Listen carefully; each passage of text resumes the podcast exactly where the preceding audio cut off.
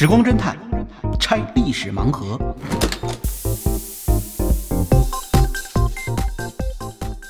拆历史盲盒，找萨苏。大家好，欢迎来到今天的时光侦探。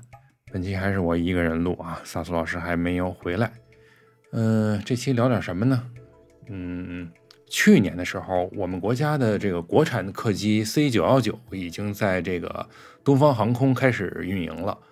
嗯，回想我们国家大型客机的研制历史啊，也是非常感慨，因为四十多年前曾经夭折过一个运十的这个飞机的一个研制计划。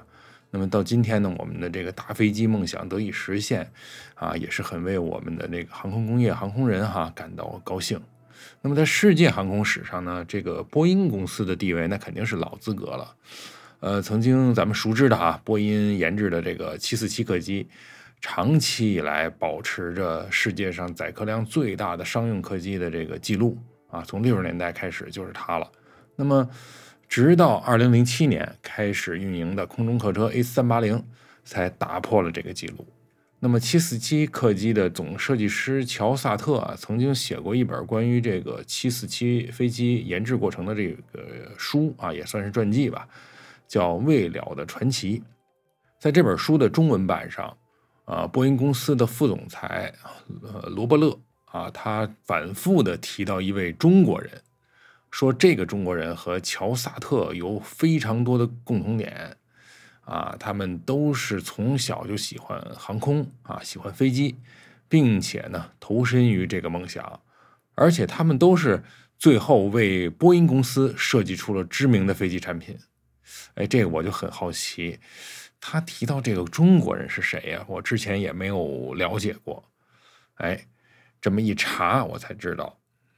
实际上，呃，波音公司首任的航空工程师或者说是总工程师。就是一位中国人，他的名字叫王柱，啊，姓王的王啊，帮助的助。我这位王柱先生啊，他不仅是波音公司首位总工程师，而且呢，他在波音公司工作的这段期间啊，可以说为波音公司赚到了所谓的第一桶金。那为什么这么说呢？这话就说来话长了。哎，这就是咱们今天的主题，来聊一聊这个王柱和他身边的。中国的第一代航空人的故事。这个王柱是何许人也呢？啊，王柱这个人啊，他出生于十九世纪末的一八九三年。哎，你看这也是多事之秋哈。一八九三年的次年，也就是一八九四年，就爆发了这个甲午战争，以及后来紧接着的就是一九零零年的庚子事变。这一系列事件啊，其实都是在晚清时期发生的，而且让整个清王朝的这个格局啊、局势啊变得一发不可收拾。那王柱呢，其实就生在这个风雨飘摇下的这个大清国，哎，在他的首都北京啊出生了。那么幼年时的王柱呢，正好赶上了这个庚子年八国联军对北京的这个血洗，于是呢。当时他们家就举家迁往了父亲的原籍，也就是河北省东南部的南宫县啊，这个位置离山东就非常近了。那等他长大了一些了以后呢，呃，家里呢就培养他到这个位于山东烟台的海军水师学堂去学习啊。其实这一切的这个早年的经历呢，可见他们家里的这个经济状况啊，其实还是比较殷实的。否则，你说在这个战乱时代，哈，还能举家啊迁迁居啊，而且呢还有钱来培养孩子上当时的这个高等学校啊，嗯，也确实是家里比较富裕，而且呢从侧面也能感觉到他们家庭呢也不是说光是富裕啊，那么也有这个爱国救亡的这个情怀。那他之所以上这个烟台海军学堂呢？其实也是跟这个庚子事变啊是有关联的，因为这个八国联军啊，当时从大沽登陆啊，一路烧杀，就把原来建在这个天津的水师学堂，其实也是呃属于北洋水师的附属机构吧，就给毁掉了。但是当时呢，清廷的改革派呢，其实还是一直希望能够重建大清国的这个海军啊，重塑辉煌嘛。因为这个北洋水师在这个甲午甲午战争中彻底给打残了。那么，所以在这个背景之下，一八九九年，实际上慈禧太后就召见了原北洋水师的副将叶祖珪和参将萨振兵，就命令他们来操办新的北洋水师。然后到了一九零三年的时候，北洋水师的统领啊萨振兵就命令谢宝章在叶祖珪选择的这个地方，也就是山东烟台，来筹办这个水师学堂，招收学员。呃，这里呢也就成为了烟台海军学校的前身，而他的首任校长呢就是谢宝章啊，他也是呃北洋水师的故将啊。这所学校呢，也就是后来民国的烟台。海军学校的前身啊，呃，你看他这是有传承的嘛？那王柱呢？他是十二岁入学，在这里学习海军的基本的这个知识之后呢，十六岁在这里以优异的成绩毕业。而这个时候呢，当时的清廷呢已经是日薄西山，马上就要覆灭了。但是就像刚才说的啊，恰恰就是在甲午之后到一九一一年清朝终结这段时间。呃，是中国的改革派异常活跃的年代。你看，之前萨苏老师讲这个北洋水师购买这个海奇号，啊，还有程璧光将军率领海奇号访美，都在这个阶段发生的事儿。从政治上讲，啊，清廷呢有一次又一次的派这个呃大臣出洋，然后考虑新政和立宪的问题。军事上面呢，主要就是重建海军和。呃，建立新式的陆军，走这个革新救国的路啊，这几年都是比较活跃的。那在陆军方面呢，主要的负责人是载涛，涛贝了，他来负责。呃，他也是多次出访欧美，过去叫这个出洋嘛，出洋考察。海军方面就是载洵来负责，这也是哥俩啊，都是光绪帝的这个兄弟啊。那载洵呢，在一九零九年的时候，就带着撒镇兵。去欧洲各国考察，同时也购买舰艇啊，充实这个北洋水师。同时呢，也就派这个学员出去学习。当时带的人就包括了烟台水师学校毕业的王柱和江南水师学堂毕业的巴玉藻，啊，一共是九个人出去这个学习。那这个巴玉藻呢，你听这名字就知道少数民族啊，他是蒙古族。他后来呢，也是我国著名的航空工程师，而且经历上呢和王柱有非常多的交集。他们这次出洋学习呢，就好像是历史重演了一样。当年也就是呃十九世纪中后期的时候，呃北洋水师那第一波的这军官啊，包括刘步蟾啊、邓世昌啊这一批人，也是在一八七七年在英国的皇家海军学院进修。呃，但是到这个一九零九年这次在出洋学习呢，中间已经隔了差差不多三十多年，这个实际上世界的面貌已经发生非常大的变化了。我自己觉得啊，就是你回望那个时候，当时那个科技发展的迅猛程度，其实不亚于今天。你看十九世纪中后期到这个二十世纪初这段时间啊，正是一个科技狂飙突进，而且人类在这个。工程科技这方面啊，想象力爆棚的这么一个年代，你看，咱数一下啊，一八五八五年的时候，卡尔本茨就是奔驰的这个创始人，他发明了汽车，三轮汽车啊。这个一九零零年的时候，呃，那个齐柏林飞艇就已经上天了，它是早于飞机上天的。那么，这个一九零三年的时候，奥威尔莱特和威尔伯莱特这莱特兄弟嘛，两兄弟。终于试验成功了固定翼的飞机。那在一九零九年，也就是王柱出洋的那一年，号称是中国航空先驱的冯如先生，在旧金山啊的奥克兰驾驶着冯如一号成功试飞，也是开创了哈中国人驾驶飞机是那个开飞机的这个航空事业。那在这个背景之下，对这个王柱和巴玉藻这样的青少年来说呢，他们正是热切的希望去接触新鲜事物的年纪，然后又赶上了这么一个啊崭新的科技产品不断问世的这一个年代，他们的心思肯定就发生了变化。那自己的这个注意力呢，也就从海军舰艇这个方向上就偏移了，向这个航空方向偏了。他们都开始不约而同的开始喜欢飞机这个新事物了。那王柱呢？当时是进入了这个阿姆斯特朗海军大学学习，并且呢，也接触到了飞机制造这个领域。因为早期的飞行技术啊，其实还是更多的啊应应用于军事，而且呢，很多也都是附属在海军里边啊。你比如就是发展出来那些海上飞机啊、水上飞机啊，所以呢，他的那个教育呢，呃，体系也都是在这个海军学校里面。呃，所以呢，王柱就有这个机会来接触到飞机制造和这个工程技术这方面的一些知识。那之后呢，王柱又在这个威克斯工厂实习。这个威克斯工厂啊，也是历史悠久啊。他当时也是生产轮船，后来呢，也生产飞机、坦克。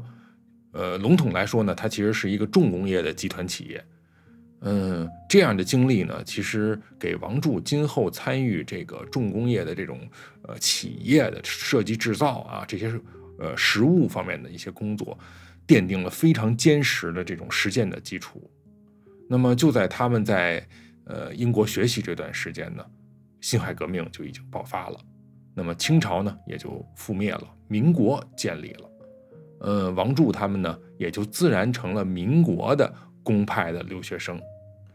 一九一二年的时候呢，他和巴玉藻有这么一个经历，就是他们不是都喜欢飞机吗？所以就呃就一起到这个英国的温德梅尔湖区，花了两英镑，体验了一次这个飞机的试飞。因为当时有很多这种飞行家呀，做这种早期的飞机的试验啊，飞行其实也是让呃可以让有钱的人体验这个呃飞行的这种感受。哎，这一次是他们俩的首飞啊！这一下改变了两个人的一生。可以说，在那个时候，他们就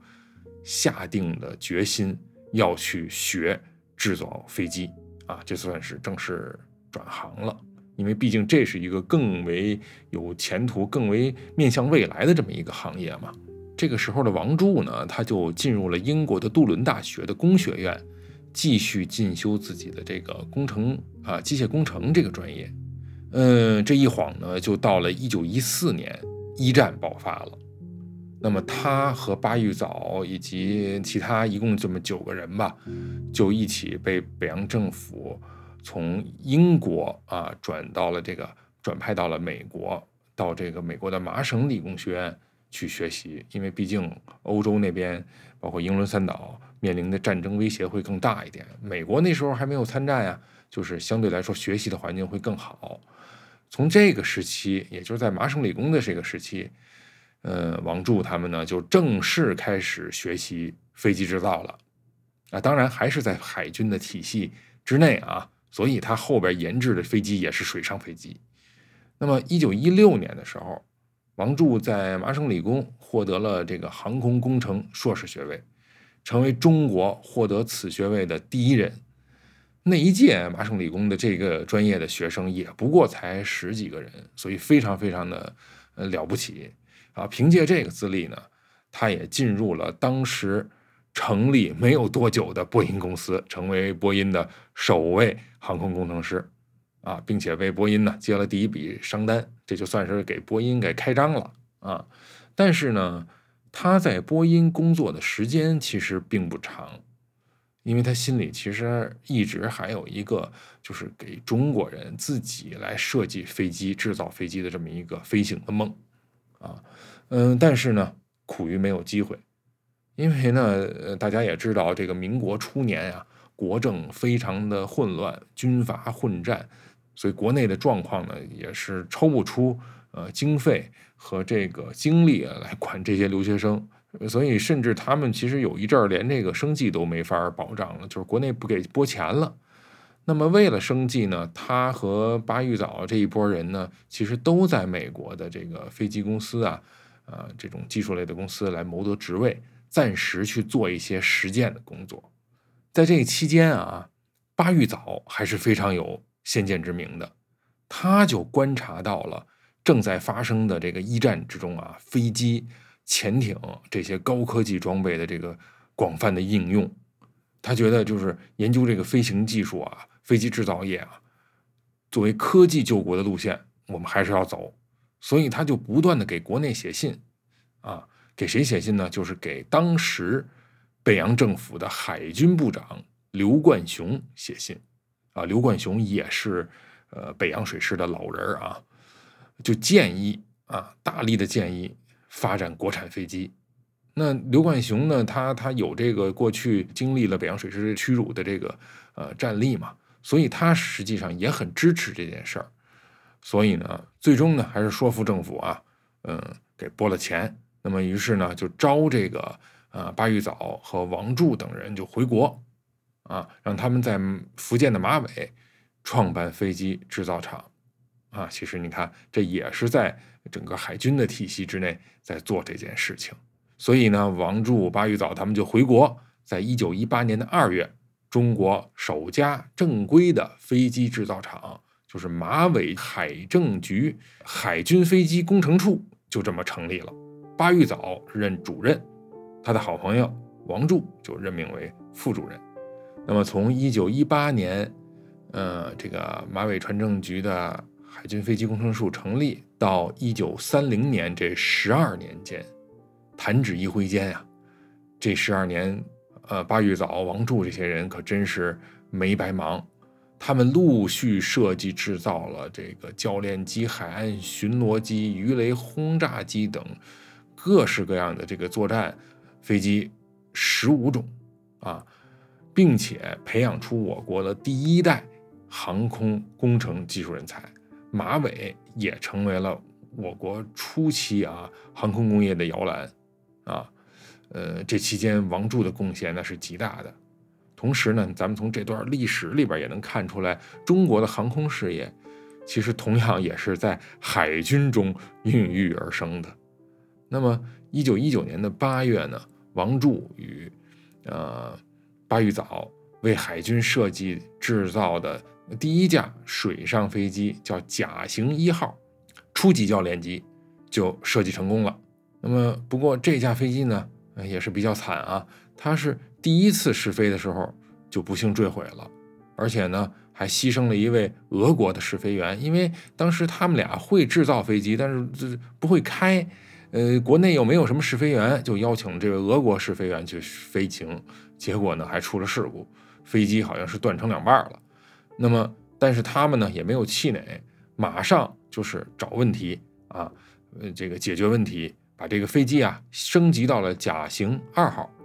这次试飞啊，直接是由孙中山先生的侍从武官，也是这个当时就是主管这个民国这个飞机这块的一个负责人啊，杨宪益，由他来亲自试飞，并获得了成功啊。虽然呢，杨宪益后来好像说对这个飞机有一些微词哈，设计上毕竟呃早期设计的嘛有一些问题，但是这个毕竟是我们中国人自己设计的飞机试飞成功啊。所以还是非常值得骄傲的。那么，一九二二年八月的时候呢，两个人呢还在这个呃上海的那个江南造船厂设计出了世界上第一个水上飞机的浮动机库啊，是一个叫浮屋的这么一个设施，成功的解决了呃水上飞机啊这个如何停滞和维修的这个难题。但是在一九二九年的时候，发生了一件很不幸的事儿，就是巴育藻。他呢，当时在欧洲访问，也是广泛的在欧洲寻求一些技技术的支持啊，呃，就是购买一些飞机啊，就基本上为国家做这些事儿。但是他访欧的时候呢，回国途中，在船上突然就发疾病，回来以后没多长时间就突然的病故了。这巴育藻啊，当时去世的时候也就三十多岁，他的英年早逝是我们。中国的这个航空工业，尤其早期航空工业的一个重大的损失，而且他的死因还是一个谜。这个病啊，首先来的特别突然，而且呢，就是全身的多处脏器出现问题，而且治疗的过程中呢，啊，虽然也倾注很大的力量去治疗，但是一直都没有确诊。他这个发病的情况呢，就很像是一种中毒的状况。所以呢，当时其实有人曾怀疑他是被这个日本人或者德国人下了毒啊，但是后来也没有确证啊。那么巴玉藻他去世之后呢，一九二九年的九月，王柱呢就被任命为海军飞机制造处的处长啊。那么三零年呢，呃，就先后研制出这个江红号和江燕号高级教练机啊。继任两年之间呢，呃，在提高他们设计飞机的这个性能上还是有所建树的。但是后来情况。其实就有又有一些变化了，因为到了一九三三年的八月的时候，当时中华民国的航空署，他们就议定，在这个杭州建立筹建这个中央杭州飞机制造厂。这个制造厂其实是和这个美国来进行合资来运营的。那么，之所以把飞机制造厂设立在杭州呢，一个是因为呢，这个杭州城的东北部的笕桥。啊，就是当时中国最重要的空军基地和飞行员的这个呃训练中心，讲笕桥航校嘛。现在还有这个遗址。那么已经存在于此的这个中央啊航空学校，对这个呃空军而言，其实就是相当于陆军的黄埔军校啊。它的这个战略地位非常重要，而且呢，这离首都当时的首都也非常近。呃，蒋介石本人也经常在这里留驻啊，每年都要检阅空军啊。除此之外呢，呃，他靠近这种上海和这个首都南京的这个大都会嘛，它拱卫京城的这个价值也很突出，交通也方便，基础设施各方面相对好，所以这些呢都是把这个飞机制造厂选址在杭州的一个重要原因。所以呢，就是呃，笕桥呢。也就是在那个时代，是中国空军的一个摇篮，也是中国航空工业的一个当时的重要的一个基地。那么，一九三四年六月底的时候，这个中美合资的中航厂嘛，简称就建成投产了。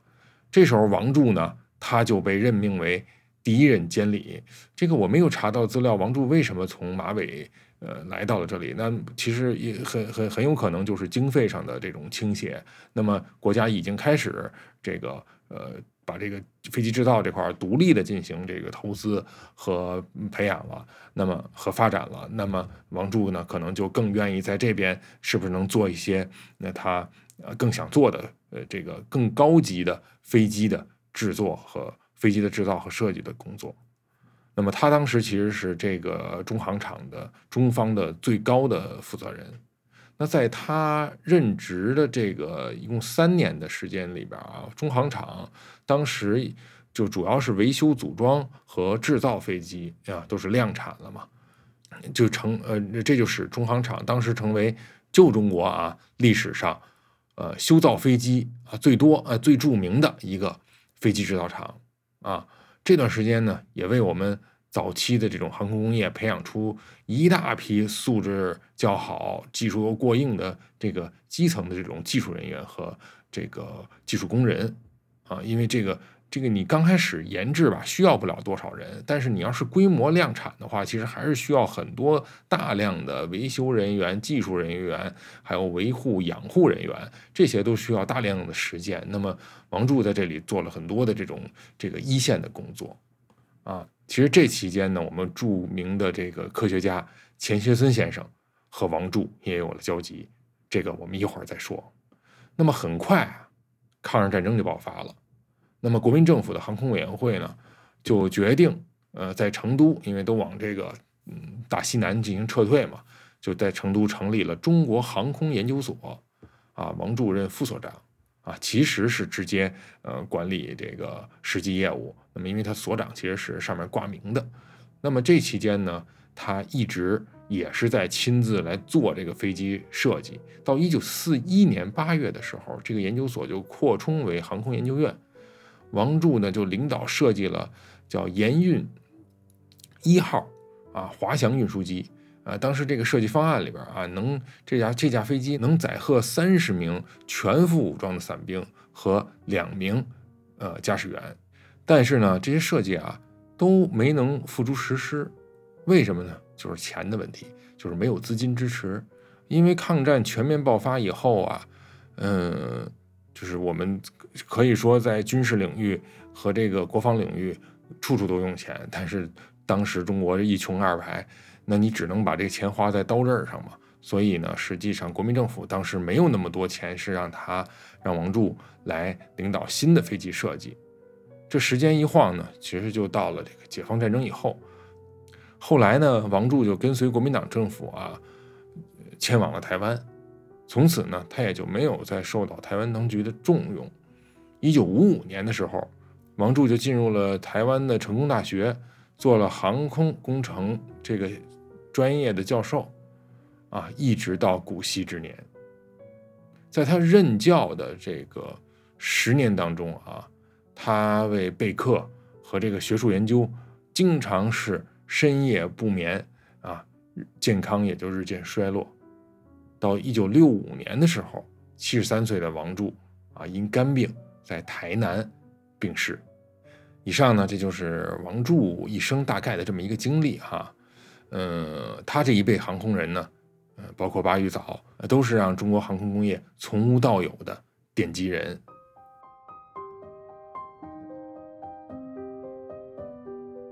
那咱就回到那个最初的问题，就是他是怎么给波音赚到第一桶金的呢？哎，这个啊，咱们还要转回头来说一下波音公司的一个故事。这波音公司创始人就是波音嘛，哈，以这个人名来起的公司名。这个人全名呢叫威廉·波音啊，他出生于一八八一年。这人自小呢，他也是一个好奇心极强的这么一个人，富家子弟，呃，家里是做木材生意的。嗯，他学习上可能并不是那么好，呃，在耶鲁大学学过机械，但是呢，半途而废，啊，没有毕业呢，就继承家业回去做生意了。这木材生意啊，是一个非常传统的行业。但是呢，在当时来讲，也是一个利润巨大的行业，呃，但是对他来说呢，可能满足不了他的这种很旺盛的好奇心，还有创造这个新事物的这种强烈的欲望。那么，在一九一零年的时候呢，他呀参观了一次这个当时的第一届洛杉矶的航展，哎，这个飞机的出现呀，让他眼前一亮，从此他也是爱上这个飞行了。但是当时也没有没有飞过嘛，所以他一直就找机会想自己飞一次。那其实你看，在那个时代哈，对于一个富二代来说，他想做一次飞行啊，坐一次飞机也是相当困难的。这个梦想一直到了五年之后，就是一九一五年才得以实现。嗯，这这个跟这个王柱和巴育藻比，可能晚了三年啊。但是当时他坐的这个飞机啊，那简直真是一个呃草台班子坐的这个。连个乘客的座椅都没有，呃，这这他作为乘客，体验乘客啊，这个只能坐在机翼上。我看跟这个特技飞行这跳伞也差不多，非常危险啊。可能当时这有钱人也是想都想喜欢玩点这个刺激的，呃，但是这个威廉波音呢，他也没真把这事儿当成只是一个玩儿。作为一个商人的他哈，他就想的更多，他觉得哈自己坐的这个飞机啊太简陋了，所以从此就立志。想要做出一个更大、更好的飞机，甚至他觉得这个可能还有商业上的一个这个呃价值。于是呢，他就和他的好朋友啊，也是麻省理工毕业的，叫韦斯特福特，他们两个人一起在自家仓库里啊造起飞机来了啊。你看早期这飞机就是它它起步还是很容易的，只要有钱哈，呃，就是有个什么场地就能啊做起来啊。然后自己呢，还同时学了一些飞行的技术。那么一年之后，一九一六年，他俩设计的水上飞机，你看也是水上飞机，B and W 啊，这个型号，呃，也就首飞成功。同年，他们就成立了自己的公司，他就期待自己后边设计出的飞机呢，能够带来一些商业上的回报。但是啊，他这飞机就是设计出来以后，一直没有订单啊。嗯，其实就是性能上其实还是有些瑕疵嘛，稳定性不好。而这个韦斯特福特呢，他也到东海岸去工作了，因为毕竟你这公司没业务，他又不是这个是吧？呃，木材商的儿子，所以他只能是不能跟那耗着。嗯，但是他临走前呢，他就给这个威廉波音啊推荐了自己的算是同学吧，就是王柱。王柱当时呢，就像刚才我们讲的，正愁着这个在美学习生活的这个经费，因为袁世凯称帝嘛，北洋政府一团糟，那时候就断供了他们的奖学金，所以这样呢一拍即合，啊，王柱呢就来到这个波音工作了。但当时这波音公司还不叫波音公司呢，好像叫太平洋航材公司，啊，然后呢，因为王柱呢作为这个总工程师嘛，他在这个仔细研究了 B M W 这飞机以后啊，对它的设计缺陷呀就非常了解了。而且王柱毕竟是更专业，他他在几个学校都系统的学过这个呃航空工程和这个机械工程，那实践经验也非常多，自己能设计还能调整。所以经过他的方案调整啊，王柱呢就设计出了这个 B N W 的改进型，就是 Model C 啊，也就是 B N W 的 C 型飞机，就这么问世了。一试飞发现啊，稳定性也是大大提升啊。这样呢，他们就给这个美国军方，因为马上美国要就是参参战了嘛，那么就获得了美国军方的青睐。一九一七年正好赶上美国参加一战，美国呢，美军呢就向这个波音。订购了五十架 Model C 的这个飞机，波音公司一下就收入了近六十万美元。这对波音这种就就在车库里啊成立的这小公司来说，这是一笔巨款啊！当时六十万美元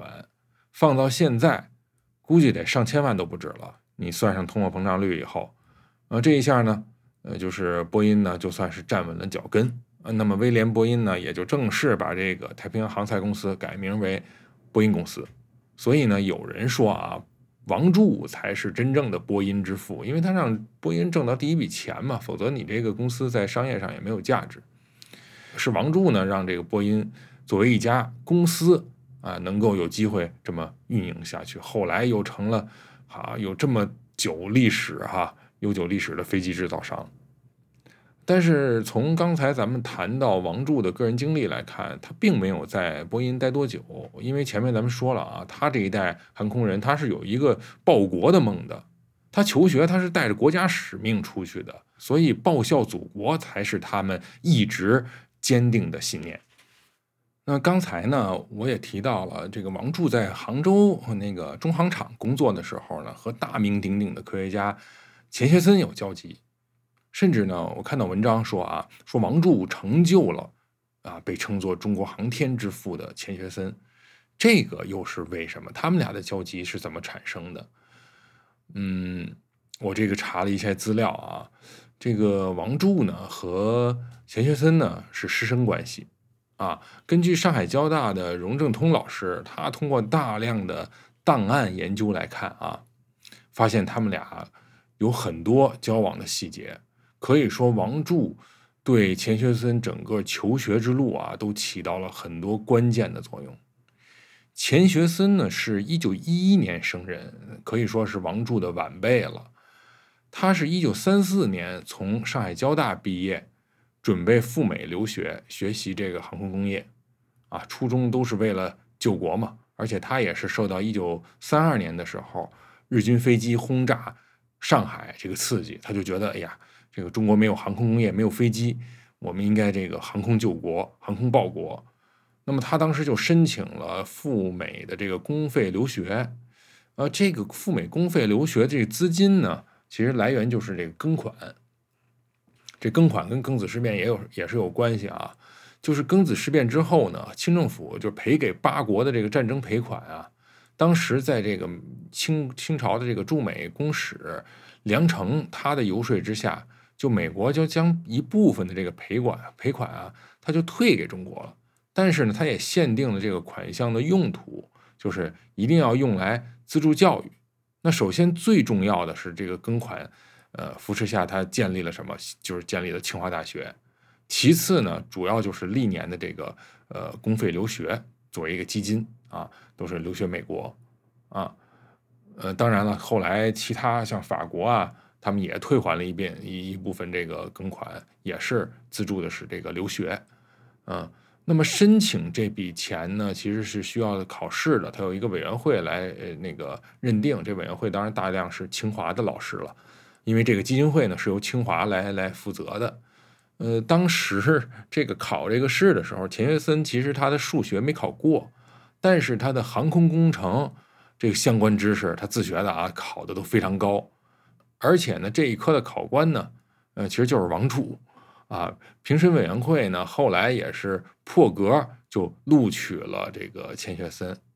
啊。但是当时呢，有这么一个条件，就是所有你赴美留学的学生啊，都要在国内的相关这个工厂啊实习一年。那么钱学森呢，他就选择了离家更近的这个杭州中央飞机制造厂，也就是王柱所在的这个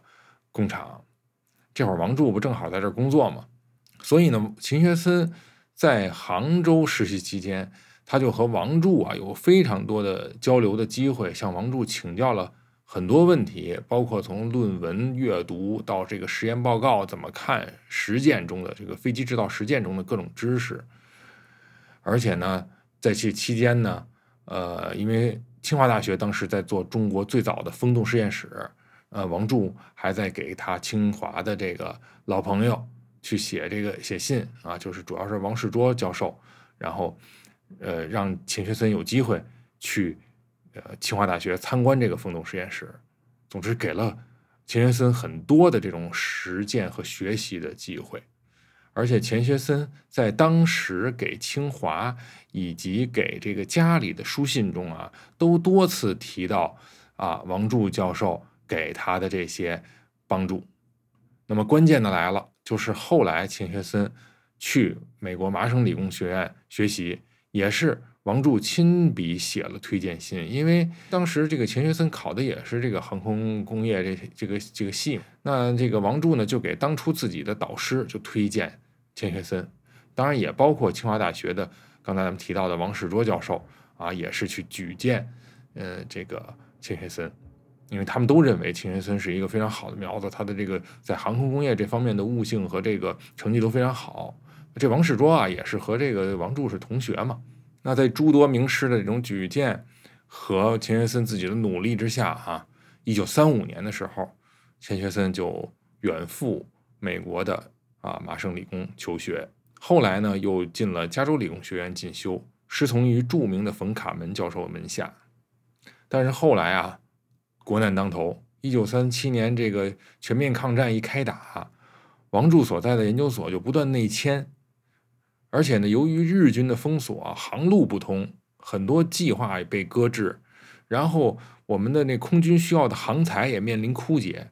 这个时候，王柱其实内心是非常的这个焦急，他就很盼望像钱学森这样的这个青年学子能赶快回国效力，来协助他这个自主研制航材，这样就能那个起码把我们的飞机先修好啊，才能不断的上天去作战去运输。那么根据这个庚款留学的这个国家的规定啊，也是以三年为期，到期回国，国家的资助呢也就到此为止，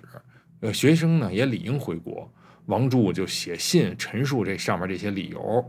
啊，希望钱学森不要再延长学期了，回国工作。但是呢，他本身呢，作为老师，他也没有强迫钱学森的意思。那老师的信呢，自然会让这个钱学森啊，就是非常忐忑和纠结，因为他内心怎么想的呢？他是自然是希望就是学有所成以后再回国，因为我觉得。他可能内心他也觉得自己如果学的更多，可能再晚些回去，其实是对国家的这个用处是更大的，因为自己在这方面确实有天赋嘛，也有成绩。而现在回去呢，其实就等于半途而废，而且你面临这个抗战形势如此之恶劣啊，老实讲，你现在回国其实做的不多啊，能做的不多。但是这话他没法在书信里边和老师直接说。你像远隔这个重洋，书信往来，其实很容易造成一些误会。你是不是是吧？不想回国呀？你你你想在国外发财，会不会有这种想法？所以呢，这个